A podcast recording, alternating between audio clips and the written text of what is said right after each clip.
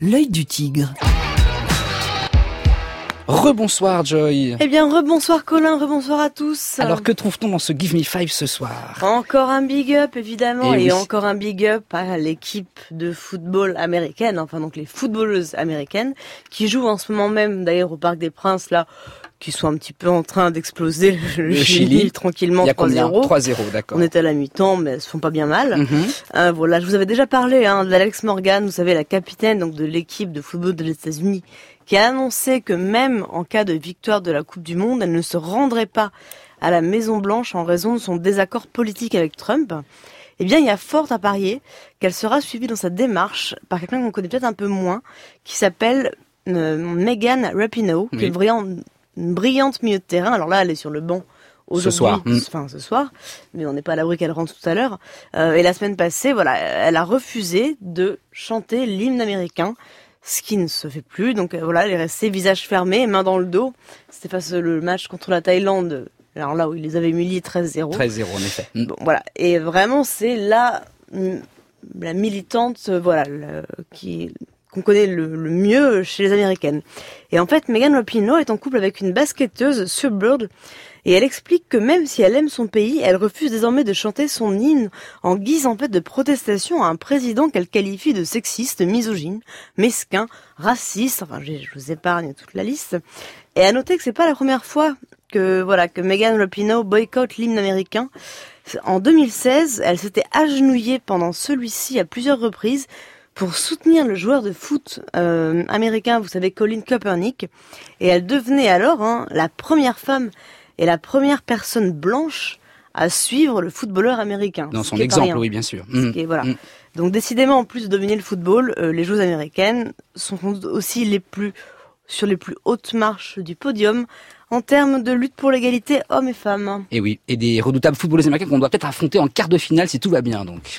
Ouais, on a un peu peur. D'ici là, demain la France doit affronter le Nigeria, une équipe comme beaucoup, hein, vous me direz qu'on connaît mal. Alors en quelques mots, retenez des Nigérianes. Ceux-ci, on les surnomme les Super Falcons. C'est la meilleure équipe africaine. Elles ont gagné 11 Coupes d'Afrique des Nations depuis 2000, euh, depuis 1991, ce qui est quand même plutôt bien. Euh, ce sont c'est la seule équipe africaine à avoir déjà disputé un quart de finale de Coupe du Monde. C'était en 99 et leur star s'appelle, comme ça vous connaîtrez au moins un nom et vous pourrez vous la raconter demain. Ouais. Leur star s'appelle Assisat Oshaala, voilà les attaquantes et on verra si Une excellente joueuse. Et pour mieux euh, connaître Amandine Henry, là c'est la capitaine des Bleus, Ah, un, livre, là. un livre existe euh, et qui Oui. est écrit de ses propres mains. Alors là, je suis tombée tout à fait par hasard, Mhm. euh, dans une librairie. C'est un livre sorti le mois dernier aux éditions Rajo. C'est le livre, un livre jeunesse, hein, qui s'intitule Croire en ses rêves, le journal d'une championne. Bon bah le pitch, je vous le fais pas euh, Oui. plus que ça. hein. C'est Amandine Henry qui raconte voilà comment depuis ses 5 ans elle joue dans une équipe mixte. Elle arrive à Clairefontaine. Mais c'est ça qui est puis, intéressant, parce qu'après ça sûr. part forcément d'une équipe mixte et elle est dans une Coupe du Monde aujourd'hui. elle fait donc, partie d'une génération extrêmement intéressante Oui. qui a vu le football féminin évoluer. euh, Absolument. Voilà, donc c'est très Eh intéressant. bien, on souhaite au lit d'Amandine Henry le même engouement que suscite cette Coupe du Monde, Joy. Exactement. Mm. Ah oui. parce que sachez que plus déjà un million de billets ont été vendus. Et sur les 52 rencontres de cette Coupe du Monde, 14, alors c'est déjà mort, c'est guichet fermé, dont les trois matchs de poule des Bleus, les Mhm. demi-finales et la finale à Lyon. Mais pour celles et ceux qui souhaiteraient encore assister à des matchs, sachez qu'il reste 300 000 billets disponibles à la vente à des prix vraiment très abordables. Alors emmenez vos mômes voir un match de Coupe du Monde. C'est fabuleux, c'est fantastique. Objectif, promettez-le, plus un siège vide pour cette Coupe du Monde. Absolument. Allez voir ces, ces matchs de Coupe du Monde en France. Et pour finir, Joy, ton conseil culturel du jour. Eh bien, c'est un documentaire consacré à l'équipe de France de foot masculine. Eh oui. Un petit peu de parité tout de même.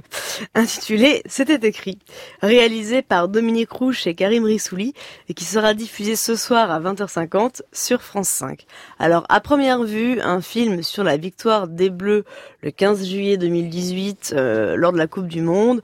Ça fait pas, en tout cas, ça fait plus rêver. hein. On a l'impression d'avoir tout vu et entendu à ce sujet. On en a un peu marre. Eh ben, en fait, non. Pour gagner, l'équipe de France a surtout compté sur son travail et son talent, mais elle avait aussi une botte secrète. Au fil de la compétition, un joueur s'est imposé comme leur porte-bonheur, Adil Rami. Sa moustache est devenue le gris-gris du groupe. Ses partenaires viennent la toucher avant chaque rencontre. Je crois que c'est Olive et Antoine, euh, avant de rentrer sur le terrain, boum, ça nous a touché. Et puis là, on gagne un match, deux matchs, on avance. Et à chaque match, voilà, tout le monde a voulu la toucher et, et c'est venu comme ça. Oui, oui, on a tous touché la, la moustache d'Adil. Pour nous, c'était le porte-bonheur. Rami de l'intérieur, c'était quoi? Bah, Rami, c'est vraiment c'est le bout en train de l'équipe, c'est le c'est celui qui met l'ambiance, c'est celui qui. Dire honnêtement, le rôle de Rami, il n'est pas évident hein, parce que c'est le seul joueur de champ, je crois, qui a pas joué une minute pendant cette Coupe du Monde. Enfin, moi, il m'a étonné parce qu'il a vraiment toujours gardé cette euh, voilà quoi, ce, ce bon esprit jusqu'à la fin. C'est l'équipier vraiment parfait pour une Coupe du Monde. Rami, c'est un peu le, l'effet un peu un peu qui se coule de de, de, de l'équipe de France, quoi. L'effet qui se coule, voilà.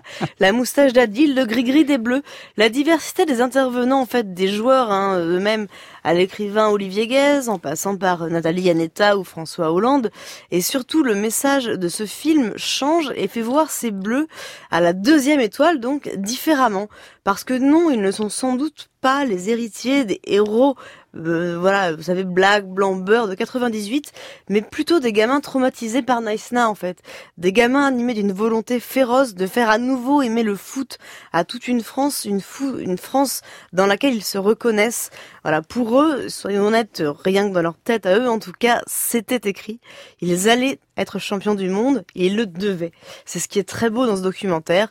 Espérons maintenant que leur destin inspire celui des filles et, Et oui. qu'elles aussi, bien sûr, nous fassent rêver. rêver. Évidemment, cette génération, elle est effectivement plus les enfants de cette Coupe du Monde en Afrique à Naïsna, qui avait été un, un drame total, que plutôt cette euh, génération 98. Eux, ils Voilà. sont venus relever le défi, c'est ce que raconte le film.